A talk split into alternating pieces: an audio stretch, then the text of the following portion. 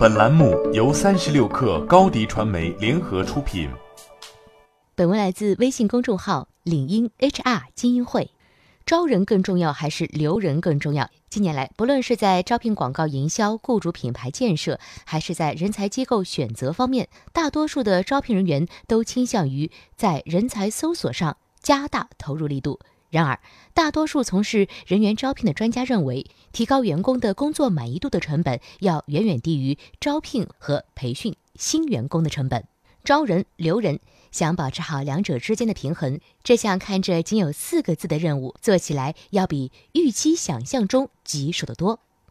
最近一项调查研究发现，全球百分之八十七的人力资源领导者认为，在未来的五年，留住员工将成为 HR 工作的重点。那么，有没有方法可以更有前瞻性的、更节省预算的来培养能力强且忠诚的员工呢？下面我们来具体聊一聊。首先，我们要量化员工的价值，对损失或者替换一个员工进行范围相关的成本预估。一项研究显示，在某些关键的技能要求较高的岗位上，一个员工的离职或替换新人成本相当于这个员工年薪的两倍甚至更多。但是，这些预估还没有考虑到现有员工的无形价值。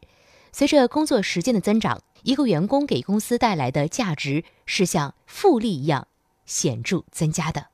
因此，两个员工在职位上虽然拥有相同的头衔，但工作两年后离职和工作十年后离职的员工价值是很难进行比较的。因为在公司工作较长时间的员工已经培养了软技能，他们是公司企业文化组成的重要部分，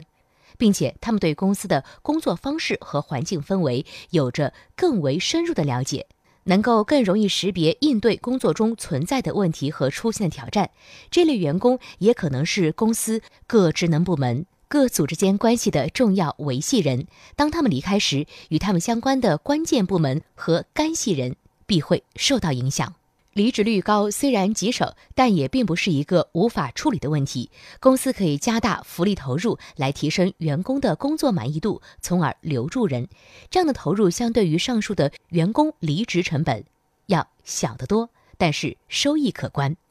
目前，年轻一代的员工最能被潜在雇主的文化理念、工作福利所吸引，因此想锁住员工，尤其是越来越多的员工是年轻的千禧一代时。最简单的就是要掌握一把合适的钥匙，那就是契合他们需求的福利。福利不仅要惠及员工，也要保证这是让企业投资收益率高的投入，这样才是货真价实的好福利。这就要求公司能为员工提供渐进式的福利。这样的福利有很多不同的形式，实施的范围有大有小，但最受欢迎的新员工福利必定也是使企业的投资回报显著的福利。